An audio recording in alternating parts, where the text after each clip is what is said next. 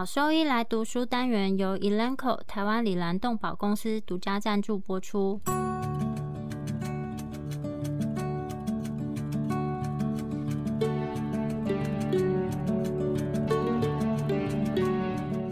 欢迎收听超级好兽医来读书，好读书，读书好，读好书，三日不读书，竞争一定输。眼睛太忙没时间念书，好兽医来读书，用说给你听。我是兽医师林哲宇 Steven。我是兽医师肖慧珍，在这边我们会挑选十个有趣的文章主题，用说的方式帮大家读书。每周一的中午十二点准时更新。兽医师来读书了。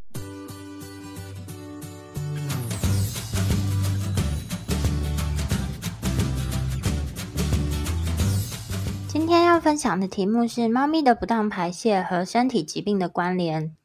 在美国和其他的地方，不当排泄或是不当排尿、不当排便的问题是猫咪最常见的行为问题之一。根据国家宠物人口研究以及政策委员会统计，每年大约有百分之七十二被送到收容所的猫咪因为排泄问题而被安乐死。这表示说，每天大约有一万只的猫咪因此而丧生。这些居家排泄、不当排泄或是行为性排尿的情况，可以用不可接受的排泄来总结这整个情形，但是对生物体来讲，排泄它其实是一个正常、自然而且必要的功能。但如果发生在猫砂盆以外的时候，这个情况就可能会被人类的家庭成员认为是不可以接受的。因为猫咪排泄问题经常性的存在，而且多半和医学有关，所以首先必须先排除目前或是过往的病史可能造成的影响。不同的身体系统，它会控制口渴和食欲，这些系统的问题都可能会导致对尿液或是粪便排泄模式的改变。但是，身体的疾病其实没有办法真正和行为模式的变化做区别，所以本篇文章就将说明如何去评估这些行为和身体疾病的症状，来做出正确的诊断，以进行后续的治疗计划。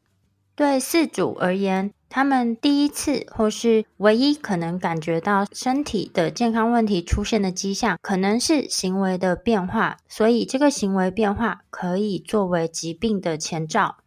疾病和压力之间其实是有蛮强的关联性，已经有文献记载压力对于身体和行为的影响。压力指的是身体对于令人厌恶或是具有挑战性的刺激，试图恢复身体体内平衡的一些生理或是行为反应。而压力的来源可以分为物理性或是社会性。社会性的话，可能是在种族内或是种族之间的情况。常常我们看到令人感到不悦的这些物品或是状况或是事件本身呢，其实它并不一定是问题的根本。而是每一个个体，他对于周边事件的感知，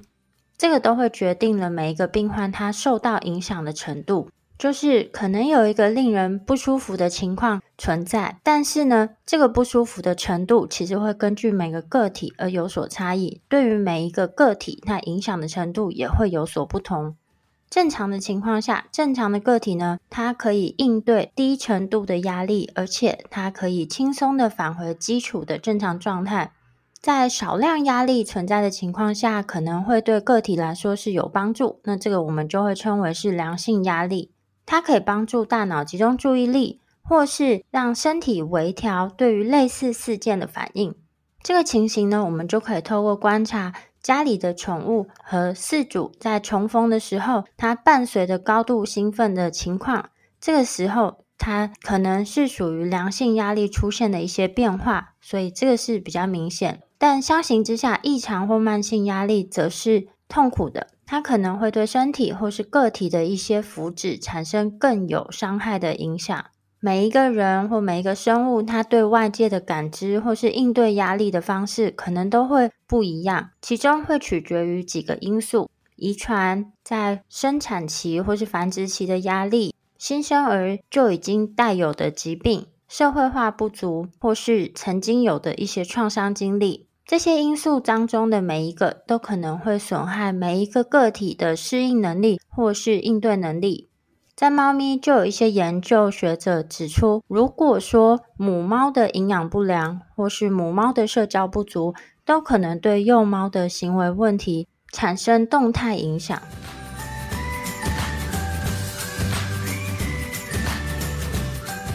压力造成的全身效应，压力会启动交感肾上腺系统和下视丘脑垂体肾上腺轴。交感肾上腺系统它透过迅速释放肾上腺素和去甲肾上腺素来促进战斗、逃避或是一些烦躁的反应。这些儿茶酚胺它会使身体在生理上应对危险，透过增加心输出以及呼吸频率，对于非必要系统的周边血管收缩以及释放储存的能量。下视丘脑垂体肾上腺轴，它会触发糖皮质类固醇的释放，例如皮质醇，帮助身体在长期的基础上保护自己。糖皮质类固醇在急性压力反应的不同时间，可能会产生抗发炎或是促发炎的效果，以及一些分解变化。所有这些的情况都能够帮助每一个个体在短暂的压力事件中生存。家庭中的例行活动、喂食或是猫咪健康的任何变化，都可能会造成压力，进而继发造成行为上的改变，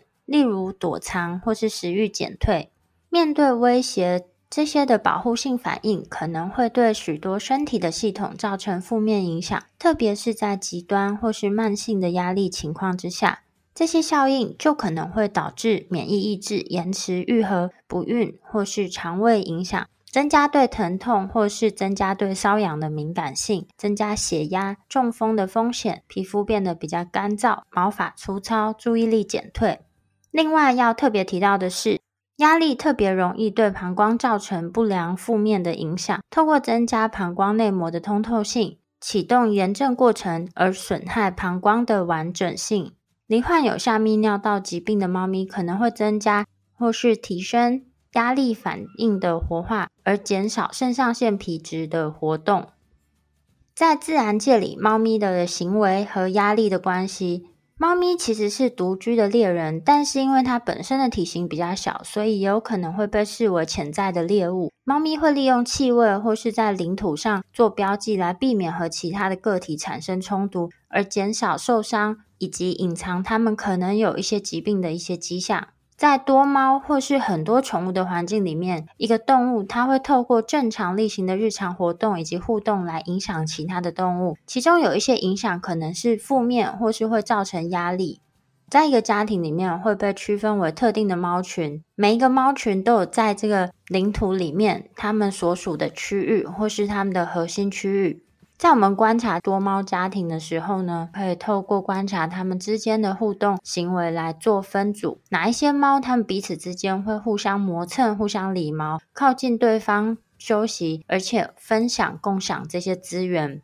在区分这些群体的界限，有些它会透过像是脸部的互相摩擦啊、指尖的这些气味腺体，或是透过尿液粪便来建立一些记号或标记。但是如果当这些群体之间它们的界限不明、资源分配不均，或是当整个大群体有新的成员增加或是减少成员的时候，就可能会发生群体的不和谐以及压力产生。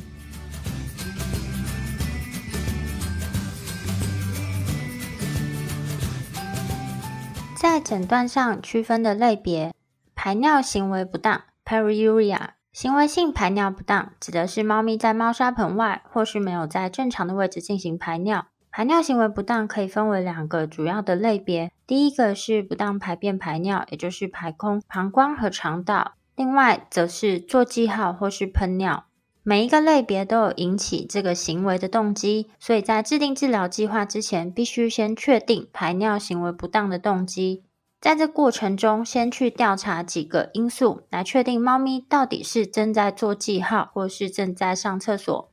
以下就包括，比如说发现尿液的表面，它到底是水平面或是一个垂直面。但是单独只有这一项呢，并不能够确切的诊断。再来则是尿液的量、排尿的位置，以及猫砂盆是不是有曾经被使用过，还有在进行排尿动作之前、之后，以及过程中有没有特别特殊相关的一些姿势或动作。做记号或是尿液标记，尿液标记是猫咪正常气味标记的行为。但是通常不会被人的照顾者给接受，所以就可能因为这个行为影响到人跟动物之间的情感联系。猫咪会透过各种不同的方式来进行它气味的累积，或是气味沉积，作为主要的沟通方式。这些气味的来源包括有来自脸部、指尖、肛门腺的分泌物，以及尿液和粪便。在多猫家庭里面，猫咪会用脸部表情和身体语言进行沟通，来界定区分资源和它们之间的安全空间。透过互相磨蹭。一只猫去磨蹭另一只，来建立或是加强它们之间的社交联系，或是互相理毛。但也有人会推测说，猫咪并不像狗狗那样，它会表现出服从或是和解的一些讯号，展现它们和平的情况。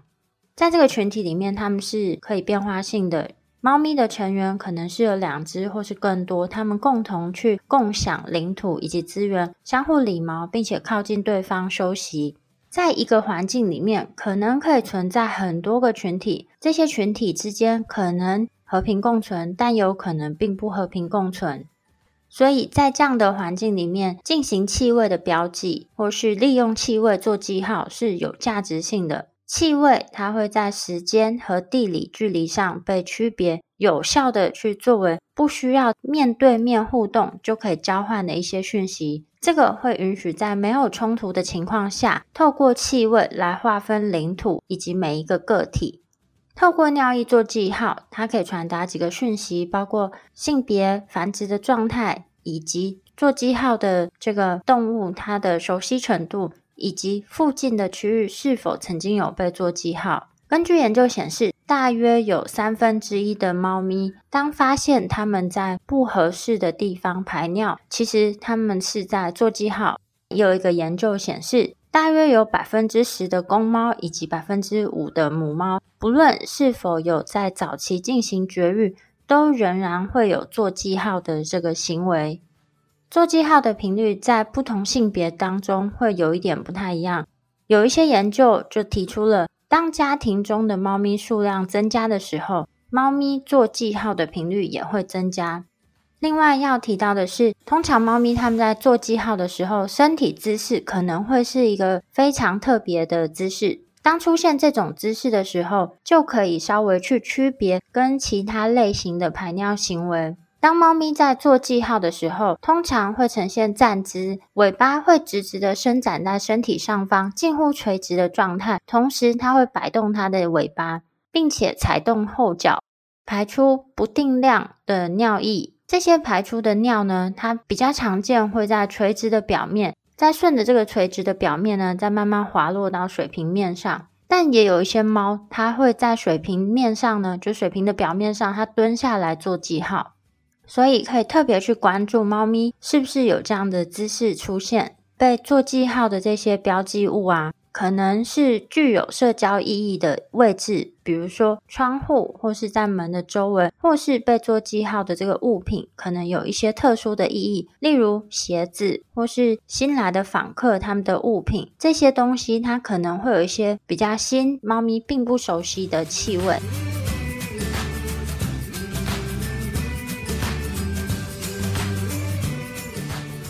上厕所这件事情，在家庭里面，猫咪主要生活在室内的情况下，人就会提供了这些尿液应该被排放的位置，还有所使用的基质，也就是猫砂的类型。这个跟野外的猫咪不同，因为在野外的猫咪，它会根据便利性以及这些机制的品质还有安全性来选择它们排便的位置。通常，它们上厕所的位置会在食物和休息区域以外。在进行上厕所这个行为，它就会包含一系列的协调动作，包括嗅闻、挖掘、摆姿势以及覆盖。虽然这些动作的目的还没有很清楚，但是可能是用于掀开之前旧的气味，并且添加这些新的个人气味，并且辨别排泄的首选位置，或是隐藏排泄物。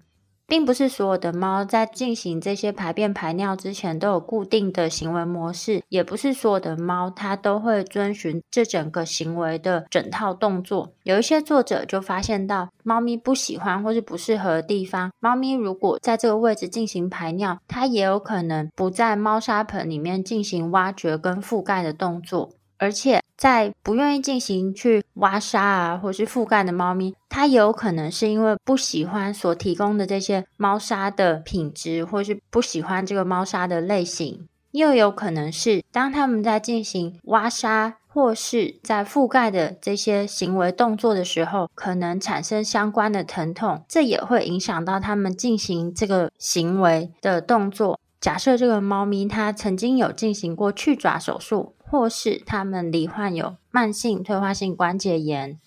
排便不当是相对来说比较少见的行为问题，但也有可能会同时在尿在猫砂盆外面的这些猫咪看到排便不当的状况出现。排便不当的原因可能会来自于猫咪它对于猫砂盆的喜好啊，或是跟其他疾病有关。这些疾病呢，可能是来自于造成猫咪出现吸收不良，或是消化不良、肠胃道疼痛、便秘。或是造成它粪便很稀的任何情况引起的，而在非肠胃的原因，可能包括有甲状腺功能亢进、认知功能障碍、它们的感官衰退，或是它有一些肌肉骨骼疼痛或神经功能障碍。在有腹泻或是便秘的猫咪，可能会避免去使用猫砂盆，因为它们有长期慢性的不舒服，而对在猫砂盆进行排便这个行为产生排斥感，或是它们没有办法完全控制排便发生的时间，就是来不及跑到猫砂盆，就已经有腹泻的情况出现，而把这个排泄物排在猫砂盆外。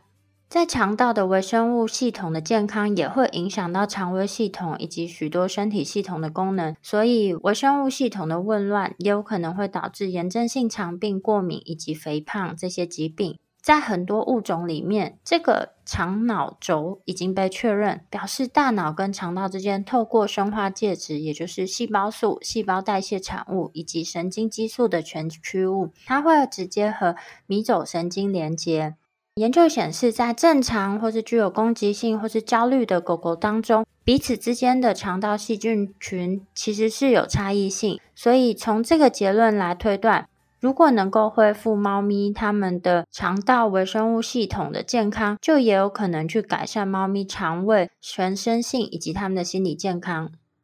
如何去选择猫砂盆，以及猫砂盆摆放的位置，以及如何去分布猫砂盆，在一些猫咪的家庭里面。选择猫砂盆的位置其实不是一个简单的决定，因为猫砂盆的位置呢，它可能是其中一个因素。当猫咪在尝试接近的时候，可能会出现压力，或是在它前往猫砂盆的途中，如果说有其他障碍物挡着，它也有可能会产生一些不舒服的感觉。另外呢，我们也必须要做出其他决定，比如说到底要怎么去选择猫砂盆的大小或类型。在猫砂盆里面，我们到底是要提供什么样类型的猫砂？这些决定里面的每一个都可能会影响到猫咪，并且引起压力。在很多研究里面就已经去探讨了关于这些猫砂盆选择的细节。目前普遍比较接受的情况是，猫砂盆选择的标准至少要大到能够让猫咪进行探索，所以这个猫砂盆的大小至少要猫咪体长的一点五倍。里面采用的基质也就是猫砂类型。可以采用比较细小的颗粒，可以凝结，而且没有香味的猫砂。铺的猫砂的量至少要含有大概四英寸的深度。猫砂盆的选择最好是没有一个外罩，让猫咪在靠近接近这个猫砂盆是相对比较容易。而在猫咪的使用情况，就可以反映出家庭中猫砂盆这个数量以及放的位置到底是不是理想。在坊间有一个传言是说，最好是在家里面提供比猫数量加一的猫砂盆，是更容易让这个猫呢愿意去使用。另一个说法则是，如果有多猫家庭，就你提供比较多的猫砂盆的数量，它就可以同时有一个假设已经在被使用，那它还有另一个相对比较干净，然后是可以被使用的猫砂盆。但是要考量到的是说，如果所有的猫砂盆都摆放在同一个位置，同一个位置只能算是单一个可以让他们去上厕所的地点，所以仍然可能因为这个猫咪群体之间的社交冲突，或是这些猫砂盆里面卫生情况不佳，而让有一些猫咪它是不愿意去靠近这些猫砂盆。所以在理想的情况下，在多猫家庭或是比较大的家庭里面，应该要选择多个摆放猫砂盆的位置，并且也要非常注意猫砂盆里面的卫生状况。如果猫砂盆本身它就是有令人不愉快的气味，或是外观，或是在这个猫砂盆里面它的排泄物量很多，那猫咪就可能会去选择一个更干净的区域进行排便或是排尿的行为。猫咪是对于猫砂盆、猫砂盆的位置以及猫砂类型产生厌恶的情况，所以如果因为某种原因被认为是，诶，这个是会让猫咪感觉到不愉快的话，那我们就进行替换。对于猫咪，它们不喜欢猫砂盆的原因，可能包括有这个猫砂盆的盒子太小，或是猫砂的质地，或是猫砂本身的味道，猫咪并不喜欢，或是在排便场所附近可能会容易有一些比较可怕的噪音。就像这个噪音，我们一般人听起来并不会有什么特别感觉，但是对猫咪，它就是有可能会产生压力。也要注意到，如果是多猫家庭，或者家中有其他宠物。猫咪它在接近这个猫砂盆的时候，会不会有可能会有一些社交压力的出现？比如说，是不是有其他的宠物会欺负它，或是让它感到害怕，或是它想要过去猫砂盆的时候，是不是有其他攻击性的室友阻挡在它前面？也要考虑到一些疾病的因素，就是猫砂盆的位置会不会摆放的过高，或是猫砂盆进入的入口是不是入口太高？如果说罹患有关节炎的猫咪，它可能相对没有办法跳到高处，或是爬到一个阶梯上抵达猫砂盆的位置，或是如果这个猫砂盆的开口处过高，罹患有关节的猫咪，它并不是那么容易跨过这个入口而进到猫砂盆里面，所以在挑选的时候就要注意到像这样子的情形。同样的，有一些猫咪，它对于猫砂盆或是猫砂的品质或是类型，它有特殊的偏好，所以当这个猫砂盆不符合它们喜欢的标准，它们就会去挑选另一个不同的位置来进行排便或者排尿的行为。比较推荐的位置。猫咪对于猫砂盆摆放位置的偏好，就可能会包括说，是不是这个位置有保留之前气味，那这些气味对他们来说是有吸引力，或是这个位置对猫咪来讲，它是相对更安全，他们在进行这个排便排尿行为的时候不会受到攻击，或是这个位置呢，他们可以去清楚的看到其他猫咪接近，或是对猫咪有吸引力的地方。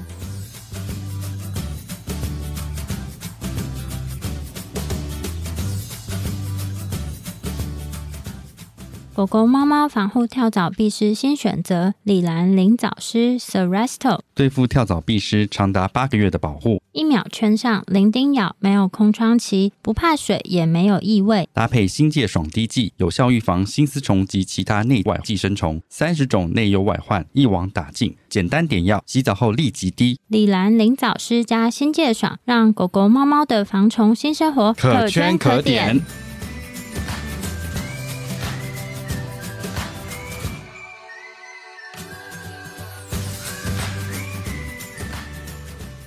身体疾病的影响，在另一方面，有很多生理性的疾病都可能会导致猫咪在猫砂盆外去排尿。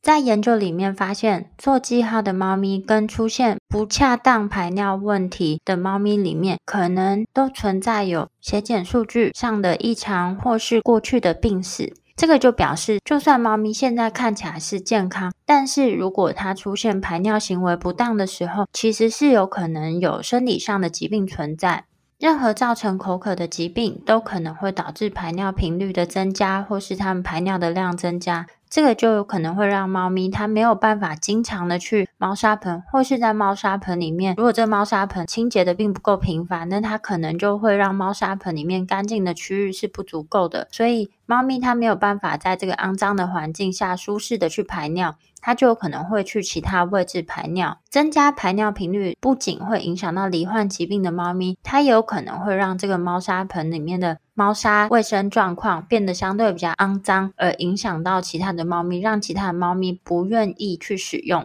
另外，如果说有尿道的不舒服感，它也会有可能会让猫咪迫切的需要去尿尿。或是它会对猫砂盆产生负面的联系，因为曾经在那边排尿感觉到不舒服，所以会让猫咪下意识的连接到说，那我是不是去猫砂盆排尿就会感觉到不舒服？任何造成它们认知改变，或是神经肌肉骨骼损伤，而让猫咪不愿意或是不容易抵达猫砂盆的原因，都可能会影响到猫咪进去猫砂盆的意愿。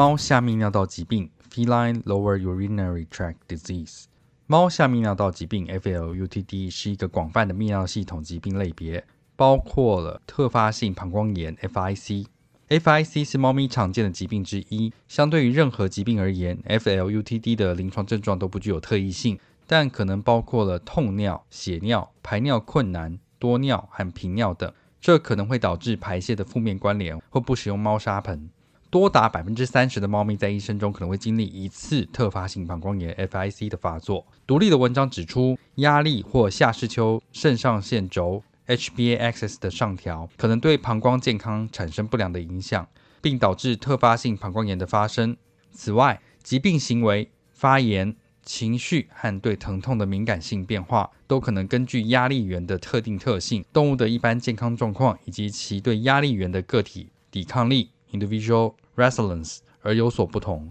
此外，具有下泌尿道症状的猫咪通常还患有其他的共病症。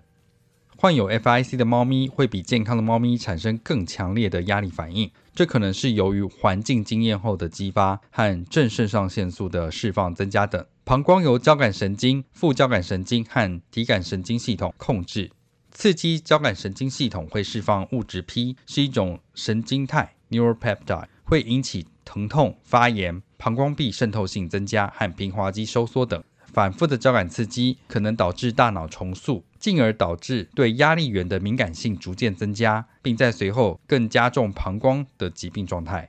随着时间的推移，科学界已经了解到，没有任何一个身体系统是完全独立于其他系统的。压力反应会影响身体的多个部位，一个器官系统的疾病可能会导致其他系统的失调。已经有人提出，皮肤、消化道、肺部、心血管、中枢神经、内分泌系统。或免疫系统的疾病，可能导致一些猫咪罹患慢性下泌尿道症状。这些系统的整合以及它们对压力的反应，强调了采用整体方法 （holistic approach） 来应对压力和疾病的重要性。例如，实施焦虑管理技术和环境丰富化，以改善了特发性膀胱炎临床症状的严重程度或频率。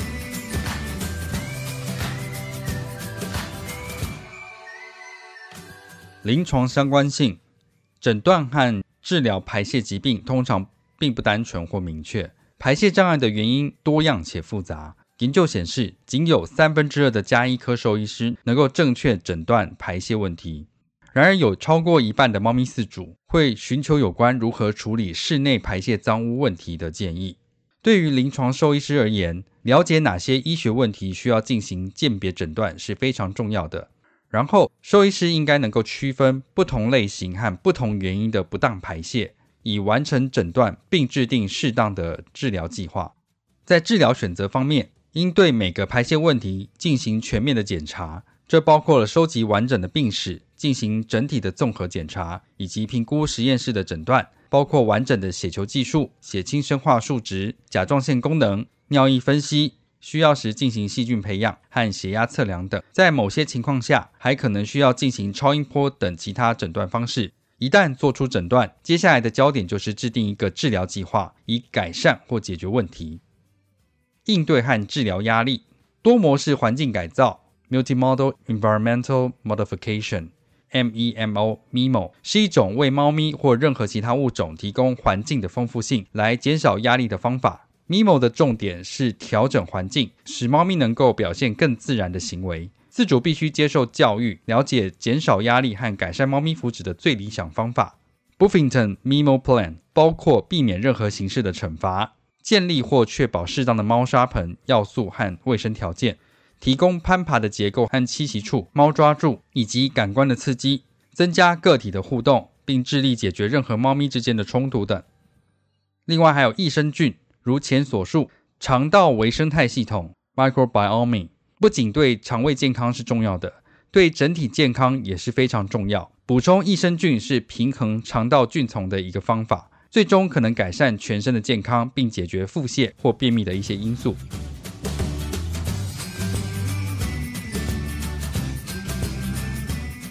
营养干预，MIMO 研究中的饮食建议包括增加水分摄取量。对于愿意改变的猫咪，建议由干饲料过渡到罐头食品的饮食，根据病患的诊断，可能会考虑各种设计用于改变尿液酸度、调整矿物质组成或者增加水分摄取的饮食，从而降低尿结石的风险。其中一些饮食还显示了可以减少压力，并可能包含有助于镇静病患的成分。其他饮食如针对敏感系统或食物过敏设计的饮食，可以减少消化道的炎症，促进正确的消化，通常可以提高病患的舒适度。在环境的考量方面，猫咪对于猫盆或猫砂的种类有不同的偏好，因此可以提供多种猫盆和猫砂的类别，让猫咪自行选择，可能会是很有帮助的。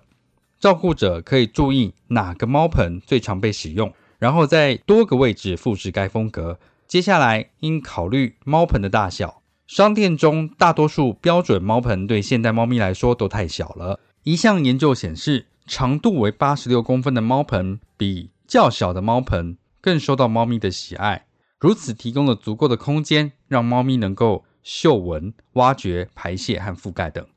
然而，如果猫咪更喜欢在特定位置排泄，则可以在该区域放置一个猫盆。一旦猫盆在那个位置被可靠的使用之后，就可以每天以小幅度的距离搬移到更理想的位置。这边建议以英寸为单位来移动。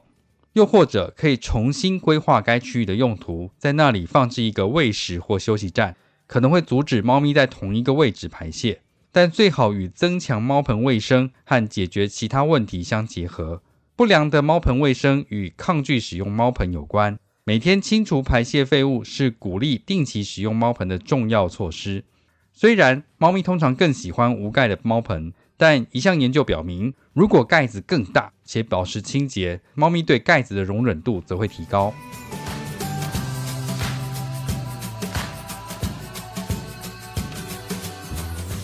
药物治疗的部分，一些患有行为问题共病问题的猫咪，包括广泛性焦虑 （generalized anxiety） 或社交冲突 （social conflict），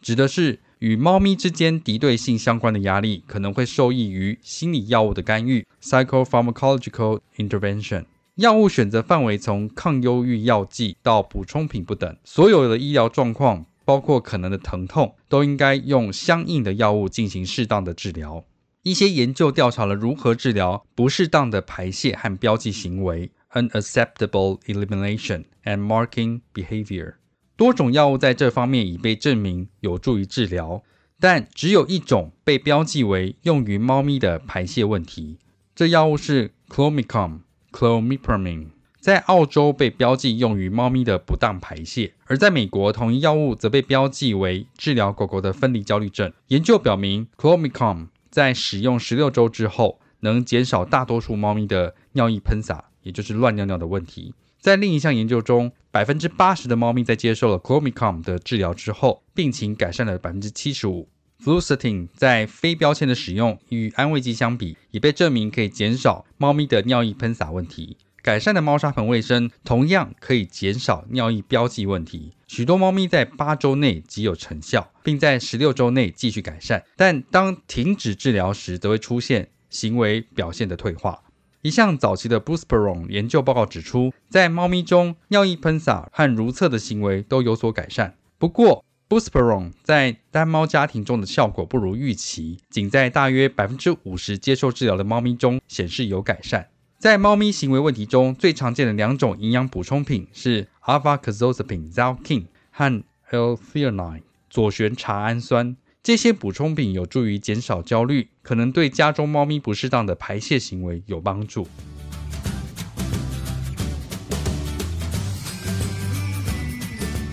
总结：许多排泄行为的问题可能与潜在的医疗问题有关，或可能由于压力造成的影响。为了取得最佳的效果，兽医师应该努力辨识和治疗除了行为问题以外的任何医疗问题。治疗应包括丰富性的刺激。环境的管理，减少压力源，并提供适当的资源、饮食考量以及减少焦虑所需的任何药物或补充剂等。临床照护要点：第一点，进行全面的身体检查和适当的实验室测试，是正确诊断行为问题的基石。第二点，压力可能在身体和心理健康中产生重要的影响。第三点。任何引起口渴或排尿增加或胃肠不适的疾病，都可能导致排泄问题。重点整理：第一点，压力可能影响生理和行为健康。第二点，所谓的不适当排泄 （inappropriate elimination） 是在不可接受的地方或位置进行的正常排泄行为。第三点，标记是与领地划分和社交压力相关的行为。第四点，为了改变不受欢迎的排泄行为，必须确定治疗或排除所有潜在的健康问题。第五点，治疗方法包括识别社交压力的来源，增加丰富度，正确清洁污染区，为患者提供满足其需求的猫砂盆，以及可能的心理药物等。如果说对我们分享的内容有兴趣或是有疑问的话，都可以上我们的网站，我们的网址是 triple w 打 wondervet 打 com 打 tw，或是 Google 搜寻、FB 搜寻 Wonder Vet 超级好兽医，都可以找到我们哦。那我们的 Podcast 呢，就是在 Spotify 和 Apple Podcast 上面都有我们的节目，可以记得上去订阅及分享。那今天节目就到这边喽，拜拜。拜拜。